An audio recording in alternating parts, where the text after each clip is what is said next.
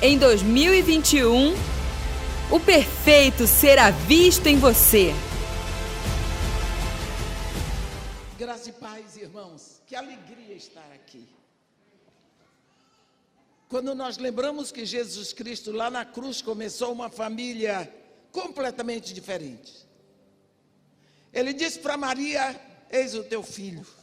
Eu nem sei se João conhecia Maria. Começou uma família.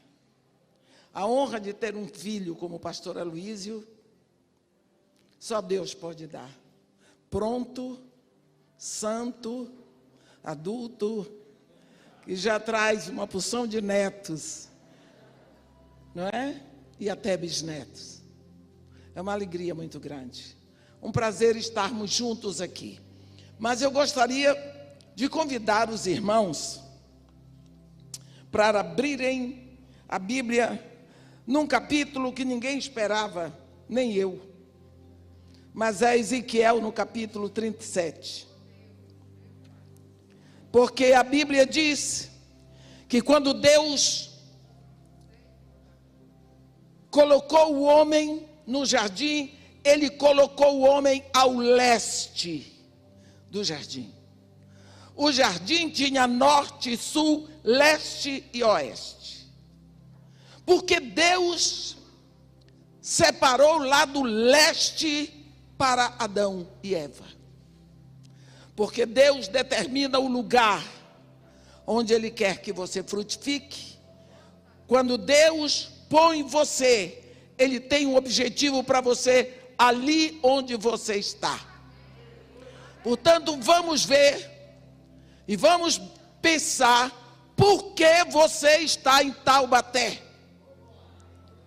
E a palavra de Deus diz aqui, no capítulo 37 do livro do profeta Ezequiel, e eu gostaria que você lesse comigo. Ele diz alguns verbos que são fortíssimos. Veio sobre mim a mão do Senhor e me levou pelo Espírito e me deixou no meio de um vale que estava cheio de ossos e me fez andar ao redor deles.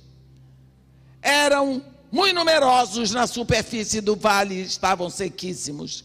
Então me perguntou: olha os verbos, filho do homem, acaso poderão re, reviver estes ossos? Respondi, Senhor, tu o sabes. Disse-me ele: profetiza esses ossos e dize-lhes: ossos secos, ouvi a palavra do Senhor.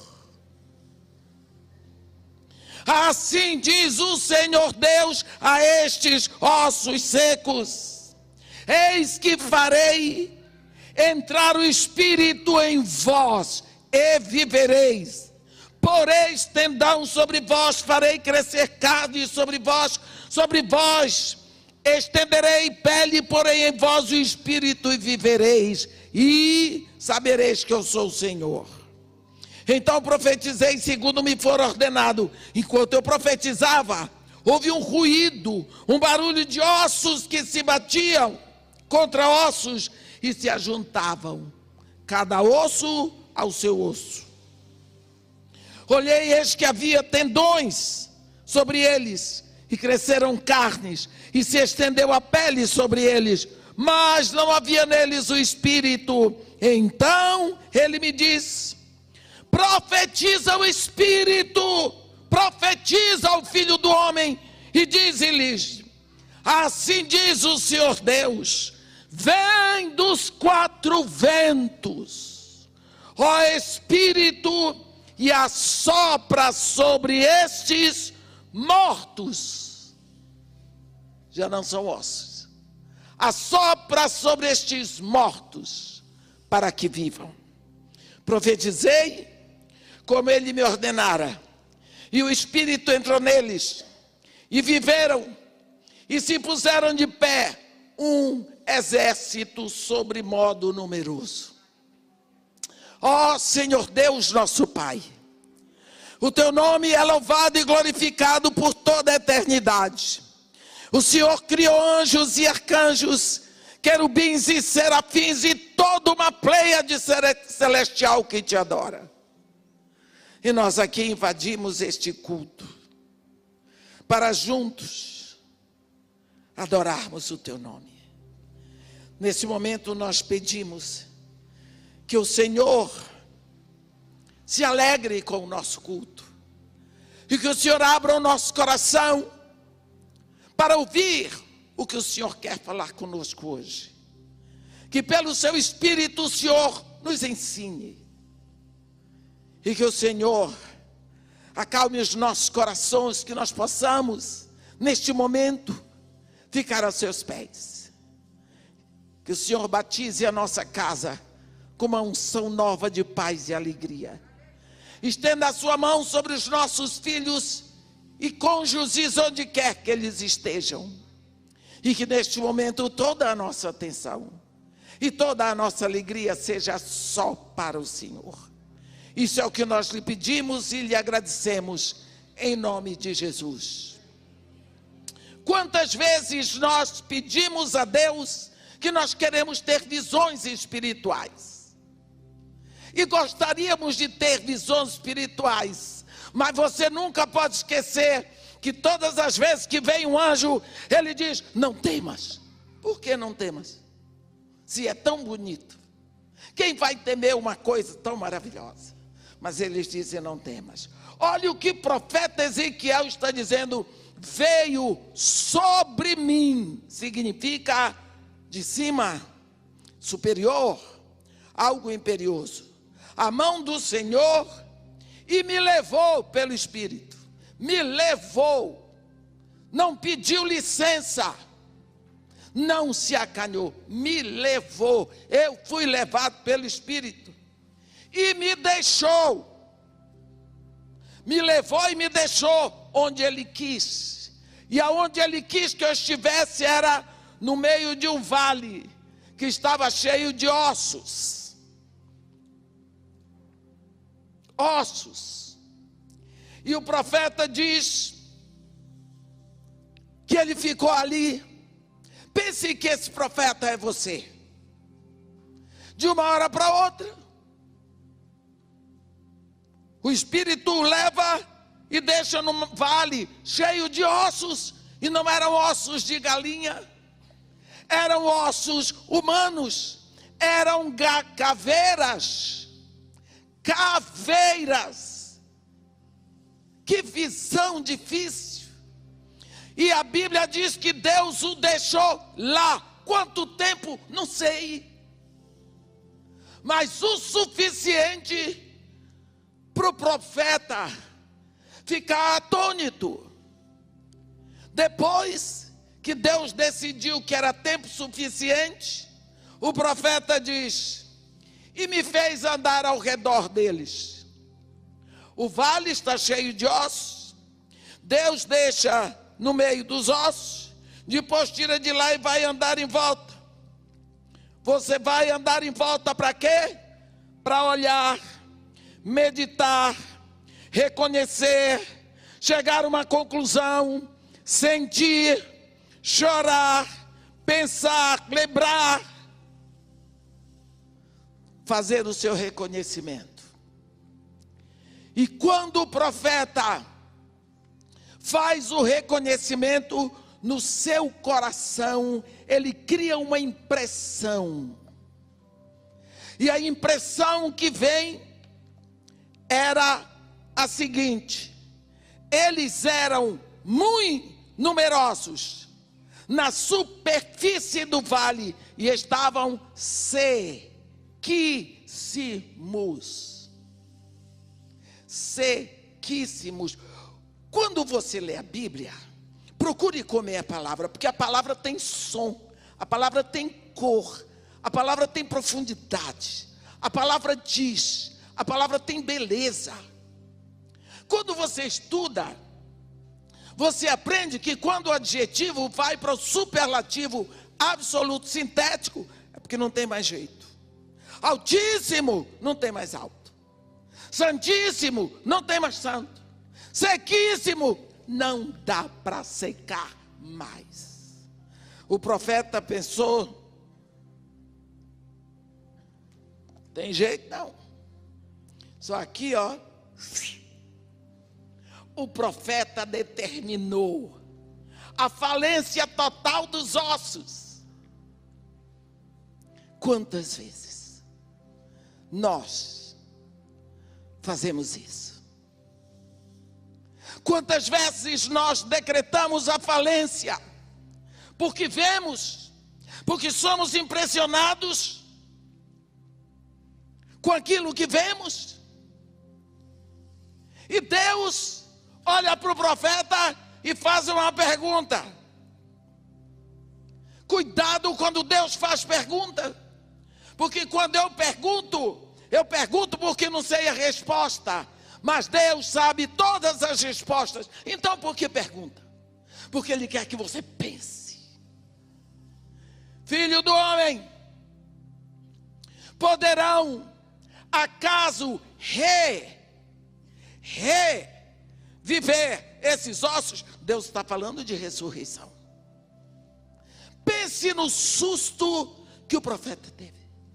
Esse, mas o profeta era maroto, parecia profeta brasileiro. Ele sabia para Deus estar tá perguntando: tem coisa? E o profeta disse: Oh, tu sabes, porque eu, por mim, mas o Senhor é que sabe. Deus estava dizendo para ele: Você acha que eu, Jeová Elohim, o Senhor que tem em si todo o poder da criação, eu criei algum osso seco? Você acha que esses ossos nunca tiveram vida? O que você acha que aconteceu com eles? Eles já choraram, eles já sorriram, eles já dançaram. Eu, o Senhor, os criei, todo o poder da criação está em mim. Como você determina que não tem mais jeito? Como você chega à conclusão que estão sequíssimos? Primeira coisa, Deus botou o profeta no lugar certo. Talvez você pense, puxa, mas eu gostaria de ter nascido em Londres, ou quem sabe em Los Angeles. Deus botou você em Taubaté. Você vai dar fruto em Taubaté. Assim como Deus botou Adão no leste do jardim, porque Deus não o queria no oeste. Nós precisamos saber que no lugar onde Deus lhe botou, você tem que observar. Deus botou o profeta ali e mandou observar, rodar, estudar tomar ciência do que se passa. Hoje eu fiquei encantada com o pastor de vocês. Ele me falou da história dessa cidade. É muito difícil você encontrar uma pessoa que conheça a história da sua cidade. Eu me apaixonei por ele. A mulher dele pode saber disso que eu aqui não tem problema. Porque eu admiro isso. Eu amo uma pessoa que aprecia aquilo que Deus lhe deu. Ele ama este lugar, por isso ele pode orar por esse lugar, porque ele ama. Deus leva o profeta a um lugar que tinha problema. E ele manda que ele tome conhecimento, observe, ande, estude, analise, busque soluções. Primeira coisa, há um objetivo de Deus pelo fato dele ter posto você naquele lugar. Tem um ditado: botar prego sem estopa, Deus não bota prego sem estopa. Ele tem um propósito. Ele é o Criador. Ele é o Criador.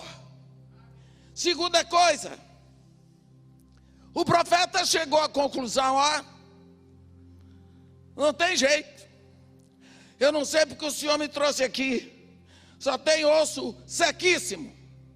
Serve para nada. Estou perdendo tempo aqui.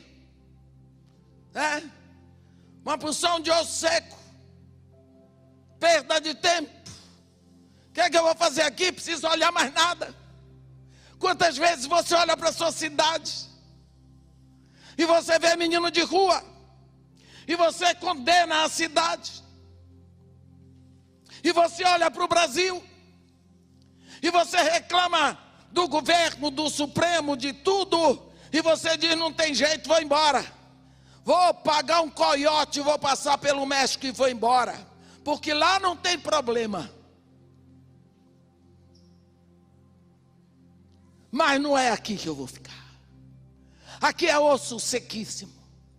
Não tem mais esperança.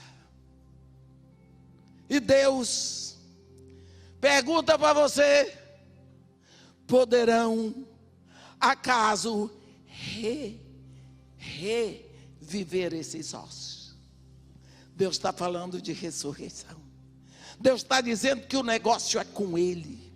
E o profeta diz: Tu sabes. Mas para que, que Deus levou o profeta? Porque Deus pode fazer todas as coisas sozinhas, mas Ele quer a nossa cooperação. Você lê lá no livro do profeta Isaías, aí ó, ó, a minha mão fez todas as coisas, e todas elas vieram a existir.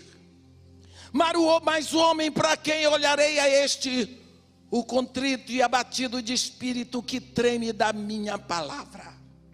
Você acha que Deus não pode levar uma, levantar uma igreja santa? Que Deus não pode dar um jeito no Brasil? Que Deus não pode? Ele pode.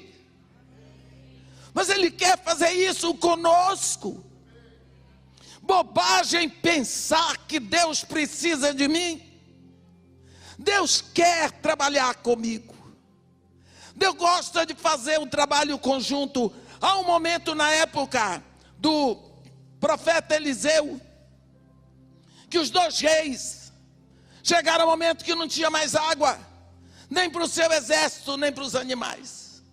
Foram procurar o profeta Eliseu. E ele disse: Ó, cá vai fazer covas e covas no vale. E será que não ouvireis barulho de chuva e nem ruído de vento? No entanto, as covas se encherão d'água. No outro dia, estava tudo cheio de água. O que significa? Vocês fazem as covas, eu encho de água eu faço quando vocês tiverem dado o seu grito de fé. O que é isso? Um trabalho conjunto. Deus diz para Josué: Eu entreguei nas tuas mãos a respeito de Jericó, a Jericó, aos seus reis e aos seus valentes. Mas Josué não tinha uma estratégia.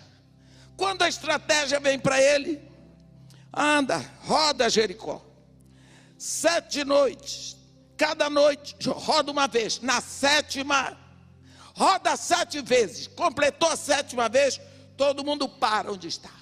Quando vocês ouvirem o ruído da trombeta de carneiro, todo mundo grita, as muralhas vão cair. Você acha que grito derruba muralha? Grito não derruba muralha, grito não derruba, não derruba copo, grito não derruba nada. Mas você acha, chegar assim diante da muralha e dizer assim: cai! Quando eles disseram, Deus derrubou a muralha. Deus queria que eles pagassem um mico. Deus queria que eles crescem na sua palavra. E quando eles gritaram, Deus disse: está aqui, derrubei a muralha. Mas eles tiveram que fazer o caminho todo, cada noite Deus enfraquecia um alicerce. Deus quer fazer um trabalho conjunto, um trabalho com seus filhos. Na hora de fazer a redenção do homem, Deus planejou a nossa redenção. Mandou seu filho para ser redentor e depois o Espírito para aplicar para nós. É tudo em conjunto. Então Deus nos chama num trabalho de cooperação. Não significa que Ele precisa de nós, significa que Ele nos dá a honra. E qual é a honra? Se você olha a sua cidade, Ele quer saber o que você acha no lugar onde eu botei você. Como você sente, como você percebe a sua cidade. Qual a sua opinião? Como você gostaria que fosse isso aqui? Hein, profeta? Como você gostaria? E aí, ele diz: Ah, eu não sei, é o Senhor que sabe. Ele diz: profetiza, profetiza, olha a solução. Tem uma coisa pior do que osso seco. Pois profetiza. Diz, fala. Nós precisamos acordar para o sentido da palavra. A Bíblia diz: pelas tuas palavras serás salvo, pelas tuas palavras serás condenado, porque a vida e a morte estão no poder da língua. Guarda a tua língua dentro da boca, evitarás dano para a tua alma. Porque se do teu coração creres e com tua boca confessares Jesus serás salvo. Porque com o coração se sente para a justiça, mas com a boca se confessa para a salvação. Palavra, palavra, palavra, palavra. Profetiza. No princípio criou Deus os céus e a terra. A terra, porém, era sem forma e vazia, havia trevas sobre a superfície do abismo, e o Espírito de Deus pairava sobre a superfície das águas. Espírito de Deus pairava. O que foi que aconteceu? Nadinha. Aí Deus vem e diz: haja. Aconteceu. A palavra coberta pelo Espírito. Aconteceu. Deus foi criando tudo pela Sua palavra. Até o dia que o anjo vê a virgem, ventre vazio, virgem, terás um filho. Não dá, não conheço varão. O Espírito Santo te cobrirá. E o entre que de ti nascer será chamado filho do Altíssimo. Ela diz: Eis aqui a serva do Senhor. O Espírito Santo cobriu, nasceu a palavra. Jesus. Deus deu um corpo de homem à sua palavra. Essa palavra nasceu, essa palavra chorou essa palavra pregou, essa palavra ensinou, essa palavra foi a cruz, essa palavra morreu e ressuscitou. Palavra. Qual é o jeito para mudar a situação da morte para a vida? Profetiza, filho do homem. Você pensou, você pensou na surpresa do profeta, profetizar é profetiza, abre a boca, fala. E o profeta ficou lá. Porque ele não, nunca tinha profetizado para urso. Ele estava acostumado a profetizar para o povo de Israel e tinha, devia ter a voz grossa, como todo profeta fala. Mas ali Deus diz para ele: profetiza. Ele deve ter ficado olhando para Deus e diz assim: diz, diz. Primeiro passo da profecia: dizer. Você tem que abrir a boca. Você tem que abrir a boca. Tem gente que fica assim. Eu não sou budista. Jesus Cristo disse: quando orar e dizer, eu abro a boca. Deus diz é profetizar, é dizer, eu abro a boca. A gente abre a boca para dizer tanta safadeza. Mas para quando é profetizar, oh, abre a boca e profetiza. Professor, profetizou errado. Vai diante de Deus que a gente vai aprendendo. Tudo que você começa a fazer, você não sabe fazer, meu irmão. Mas tem que começar. Tem que começar. Qual foi a profecia?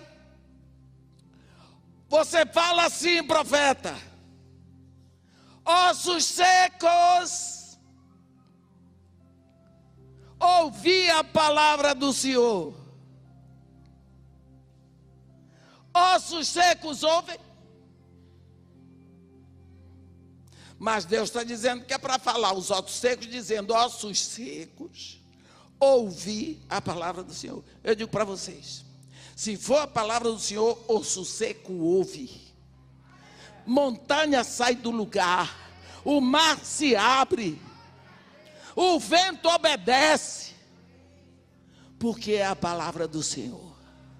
O grande problema, se nós queremos profetizar, mudar situações, é abrir a boca e dizer a palavra do Senhor. Do Senhor. Esse blá blá blá, de eu ficar aqui dizendo a minha palavra não serve para nada. O que vai fazer a diferença é dizer a palavra de Deus. O profeta era profeta, mas não sabia profetizar para os ossos secos. Deus diz: profetiza. Como diz assim: Vou te ensinar, profeta. Ossos secos, ouvi a palavra do Senhor. Ouvi. Você já chegou na sua janela e você disse: Taubaté, ouve a palavra do Senhor. Praça, não sei quê, ouve a palavra do Senhor. Presídio de não sei das quantas, ouve a palavra do Senhor. Hospital, não sei de quê, ouve a palavra do Senhor. Palácio do Planalto, ouve a palavra do Senhor. Tem que abrir a boca. A palavra é do Senhor. Isso é profecia. Ouve a palavra do Senhor. Se for da palavra do Senhor, vai acontecer sim. Deus diz Isaías 55. Por quê? Assim como desce do céu a chuva e a neve, e para lá não retornam, sem que antes regue a terra, e a fecunde, e a faça produzir, para dar semente ao que semeia e pão ao que come. Assim é a palavra que sai da minha boca, não retornará para mim vazia, mas fará o que me apraz e prosperará naquilo para que a designei.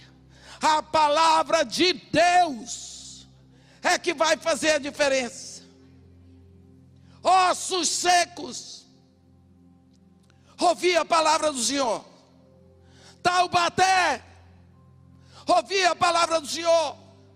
Igreja de Jesus Cristo em Taubaté, ouvi a palavra do Senhor liderança cristã em Taubaté, ouvir a palavra do Senhor, abra sua boca na sua janela. Fale. Mas, irmã, a senhora é peteca, eu sou filha de Deus, o resto fica por conta de quem quiser. Tem que, que ter alguma coisa. Olhe bem. Primeiro, tem que ouvir. Ouve a palavra do Senhor. E olha o que Deus diz: Eis que farei entrar o Espírito em vós e vivereis. Pronto, acabou. Eu vou fazer.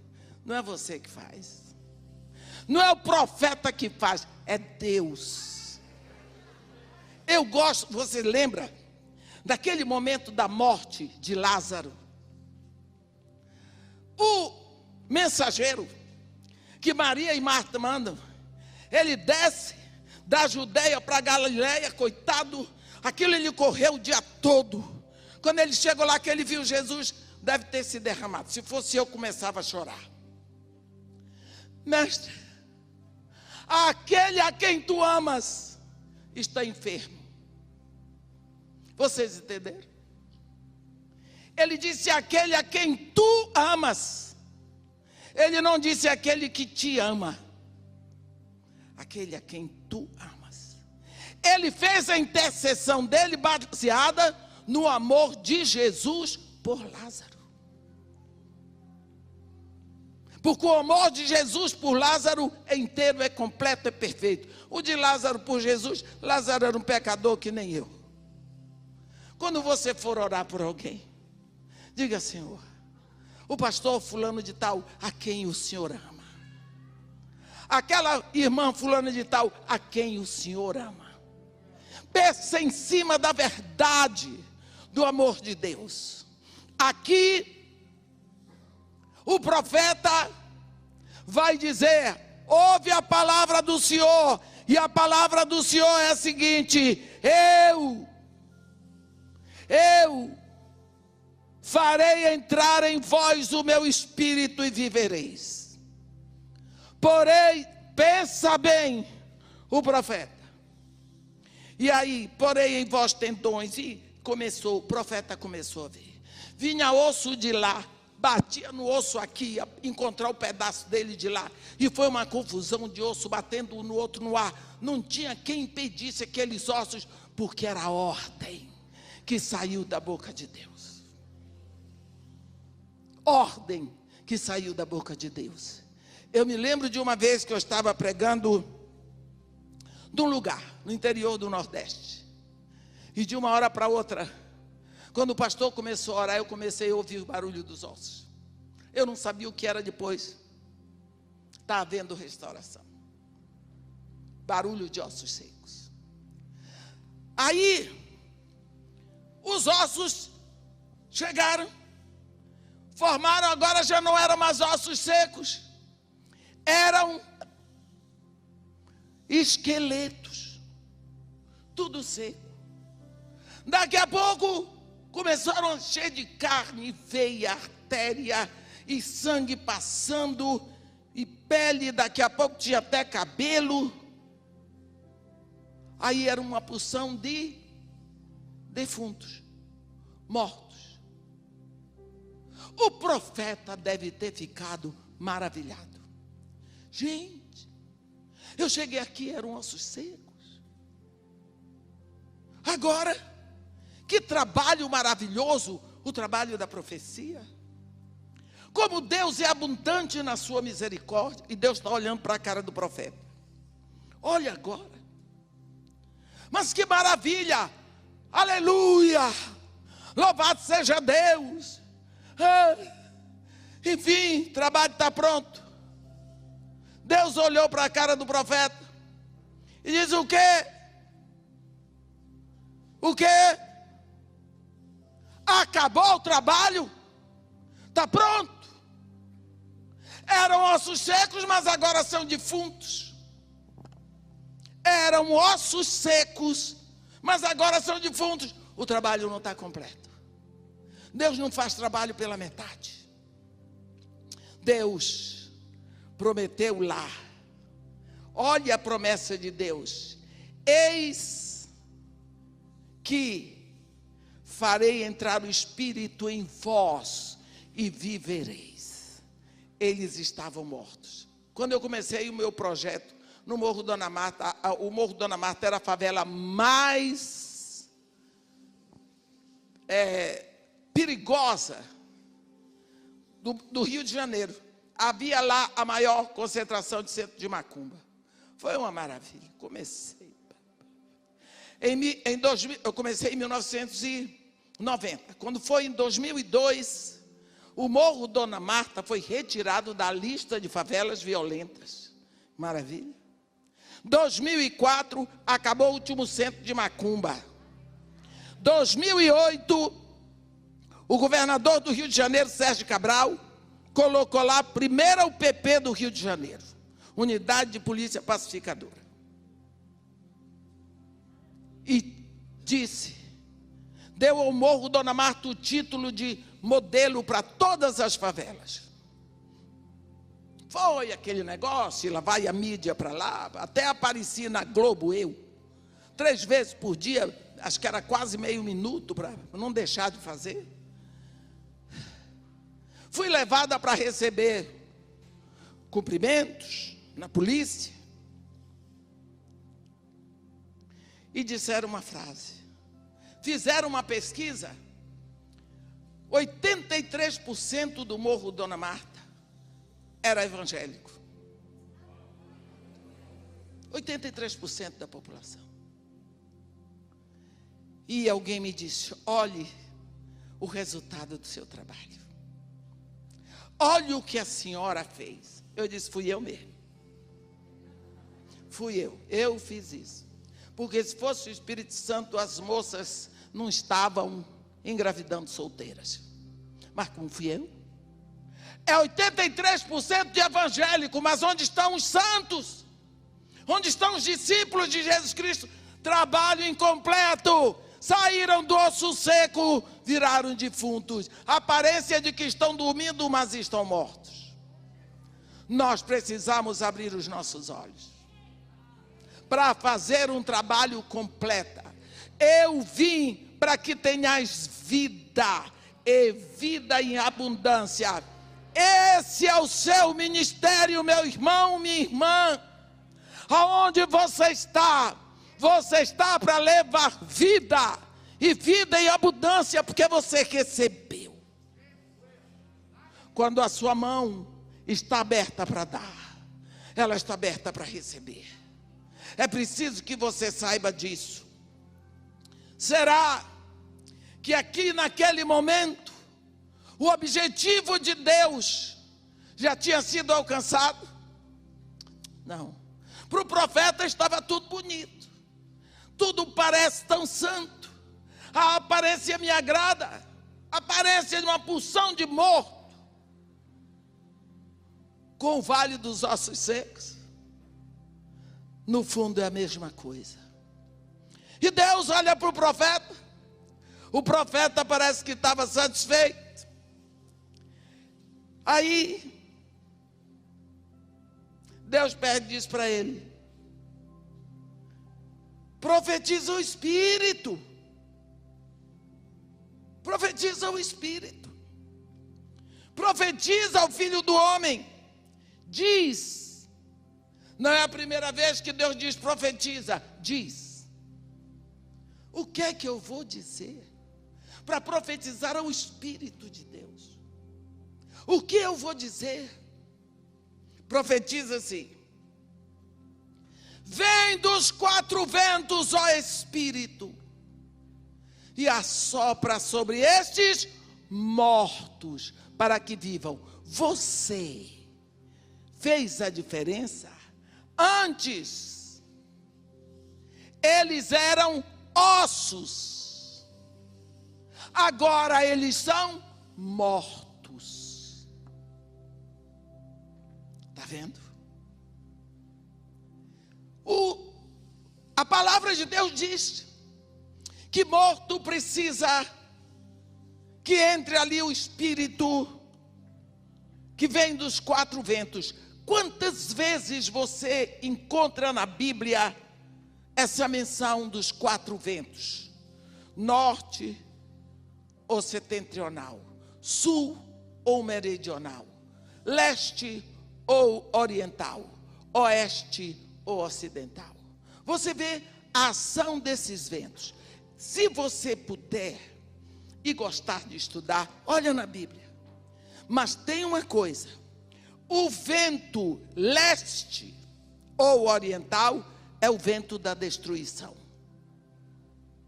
Você lembra? Só vou dar um exemplo de cada um. Lá em Gênesis, no capítulo 41, quando José vai e Faraó conta para ele o, o sonho para José interpretar, não é? Nós vamos ver que no capítulo 41, ele diz assim: no versículo 5. Tornando a dormir, sonhou uma vez, outra vez. De uma só haste saíam sete espigas cheias e boas. Após elas nasciam sete espigas mirradas, crestadas do vento oriental. O vento oriental ele cresta, ele mingua, ele destrói, ele impede o crescimento e o pouco que tem ele impede. O vento oriental. O vento ocidental, nós temos é o vento da libertação. No Êxodo capítulo 10, nós vemos quando veio a praga dos gafanhotos, que Faraó pediu a Moisés para orar ao Senhor, no capítulo 10, no versículo 19, a Bíblia diz assim: Então o Senhor fez soprar fortíssimo vento ocidental, o qual levantou os gafanhotos e os lançou no Mar Vermelho. Nem ainda um só gafanhoto restou em todo o território do Egito. Então, enquanto o vento leste mingua, destrói, o vento oeste liberta. Ainda tem o vento norte e o vento sul, e eu vou preferir ir direto em Cantares, no capítulo 4, versículo 16, quando aquela mulher faz aquela festa com os ventos, Cantares 4, 16. Vem tu, levanta-te, vento norte, e vem tu, ó vento sul, e assopra no meu jardim, para que se derramem os seus aromas. Ah, vem o meu amado para o seu jardim, como os seus frutos excelentes. O vento norte é aquele que traz o frio. Ele vem e ele faz descer toda a sujeira que está no ar. Você vê quando cai a neve, a neve vem trazendo toda a poluição para o solo. Aí depois o céu fica tão claro. E o vento que vem depois é um vento agradável. Quando a Bíblia fala que o Espírito vem trazendo esse poder dos quatro ventos, é que muitas vezes nós estamos na igreja, cantamos louvores, temos uma impressão de que está tudo bem, está tudo morto, mesmo. tudo morto. Não veio o Espírito soprando nos quatro ventos. Quando o Espírito vem para me dar vida, olhe a palavra aqui. Levanta-te, vem dos quatro ventos, ó Espírito, e assopra sobre esses mortos para que vivam. O, o Espírito entra na sua vida e ele vai destruir tudo aquilo que desagrada a Deus.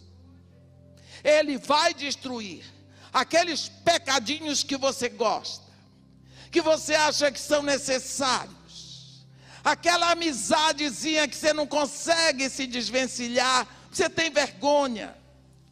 Você não quer que pensem que você é fanático. Você não quer que pensem que você é demodê. Você não quer que achem que você tem a cabeça pequena. Quando o Espírito sopra ali, como vento oeste, ele destrói aquilo tudinho.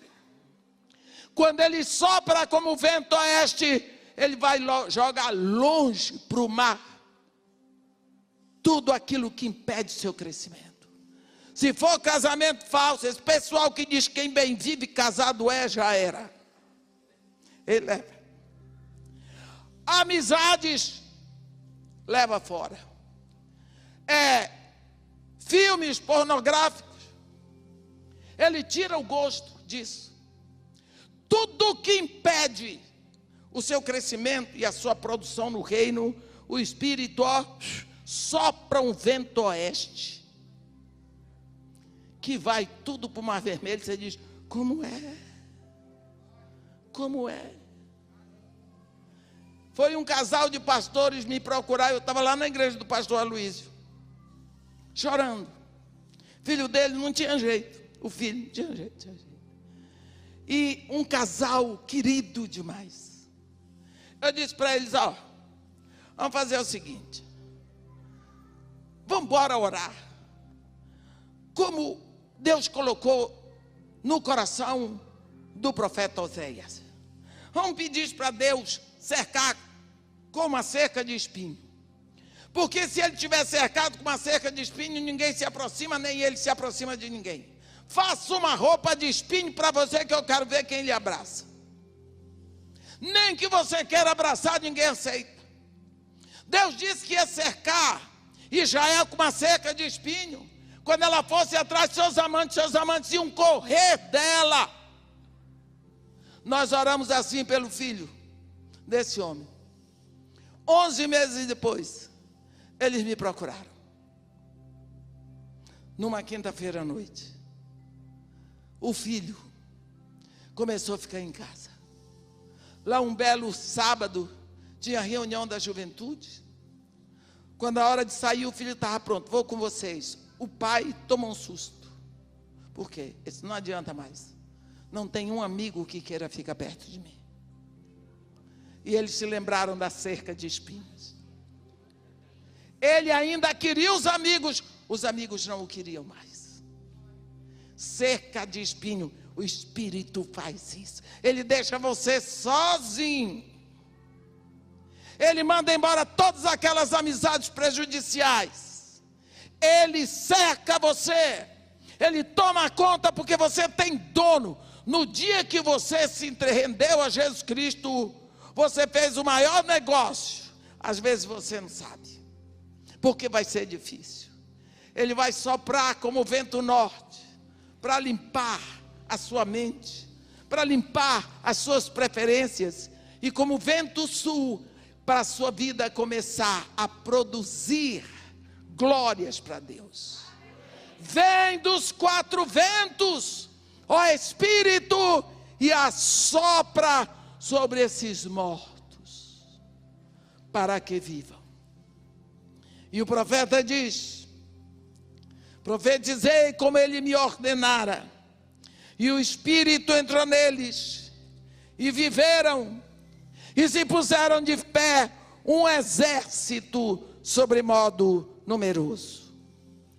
Eles, a Bíblia diz que o primeiro eles viveram. Primeiro sinal do Espírito na sua vida, você começa a viver, você começa a ter alegria, você começa a ser exuberante, você começa a ser charmoso. Você sabe qual é a palavra de graça? No grego, é, no, no francês é charme. Eu sou charmosa, eu sou cheia de graça, eu sou cheia de alegria porque Deus me deu a graça, me deu um charme. Você sabe que tem gente que diz que eu sou bonita? E se ninguém disser, eu digo. E ninguém diz que não, não é nem bobo. Precisa. Nós temos essa exuberância, essa alegria. Isso é vida interior. Isso é uma alegria que ninguém sabe sabe explicar. Primeiro, primeiro, o profeta diz: profetizei como ele me ordenara, e o Espírito entrou neles. Primeira coisa, e viveram. Veio a vida. Em seguida, puseram-se de pé, levantaram-se. O solo onde eles estavam, deitados, onde eles estavam arruinados, onde eles estavam derrotados. Passou a ser o chão que eles pisavam. Nunca mais no chão. E a Bíblia diz que agora eles se levantaram aptos, eles tinham vida, eles estavam de pé eles tinham força, eles tinham sonhos, eles tinham desejo, eles tinham visão, eles queriam, Porque quando você pensa, antes era um vale cheio de ossos, agora é um vale com um exército sobremodo numeroso. Como que aconteceu essa mudança? Porque o profeta abriu a boca e falou a palavra de Deus. Tudo que você quer para essa cidade onde Deus lhe plantou, depende de você abrir a boca e dizer a palavra de Deus. Por favor, não reclame do Supremo, não reclame do legislativo, nem do executivo, nem do judiciário. Reclame da sua boca fechada. A palavra está na sua boca e no seu coração. A palavra da fé. Abre a boca. Comece a profetizar. Você vai começar a ver as coisas acontecerem.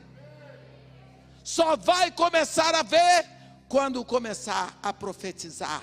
Fale a palavra de Deus. Se levante sabendo que Deus o colocou aqui para uma obra grande que Ele quer fazer nessa cidade. Profetizar é dizer a palavra de Deus.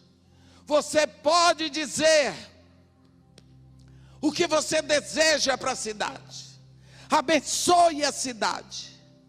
Porque Deus nos colocou para abençoar a terra. Proclame que Deus é vitorioso nesta cidade.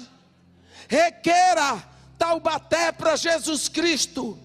Abençoe as autoridades. E você vai ver a sua cidade começar a sair, a se levantar, a mudar pela ação da palavra de Deus. Amém? Que Deus nos abençoe e nos guarde que faça resplandecer o seu rosto sobre nós e tenha misericórdia de todos nós. Amém. Em 2021, o perfeito será visto em você.